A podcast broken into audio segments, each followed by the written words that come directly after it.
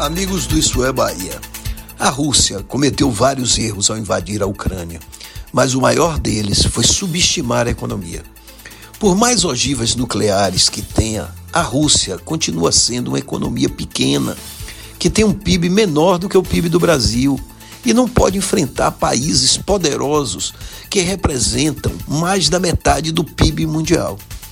A Rússia tem pouca importância na economia global. E não fosse pela produção de petróleo e gás e algum fertilizante, seria mais desimportante que o Brasil. Na verdade, enquanto o Brasil é um grande supermercado de grãos, minérios, alimentos, a Rússia é um grande posto de gasolina, com a loja de suprimentos anexas.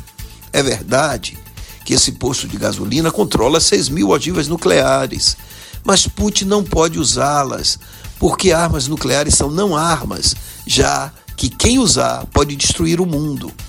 Putin errou ao imaginar que não haveria resistência. Errou ao não ver a dependência do seu país ao capitalismo ocidental.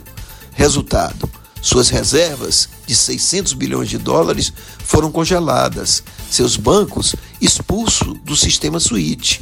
E já não há como o país ter acesso aos dólares indispensáveis ao comércio e aos investimentos com os dólares escasseando e a população e as empresas que foram impedidas de vender, de vender seus ativos no exterior correram para sacar dinheiro, gerando um déficit estrutural de liquidez que fez a taxa de câmbio disparar. E o Banco Central teve de elevar os juros a 20% ao ano e controlar os fluxos de capital.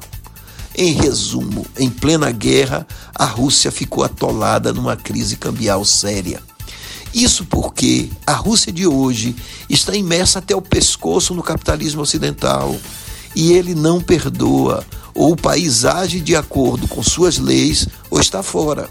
É certo que haverá perdas econômicas no mundo ocidental, especialmente nos países dependentes do gás e do trigo russo e dos fertilizantes, como é o caso do Brasil, mas nada que não possa ser resolvido pelo próprio mercado ainda que na base de aumentos de preços e de alguma inflação. O fato é que a Rússia ficou um párea na economia mundial e Putin terá obrigatoriamente que encontrar uma saída honrosa para assim poder negociar sua rendição econômica. Com a Ucrânia pacificada, Putin poderá voltar gradualmente, ainda que desmoralizado, ao seio do capitalismo. Esse é o cenário provável. Mas vale lembrar: a guerra a gente sabe como começa, não como termina.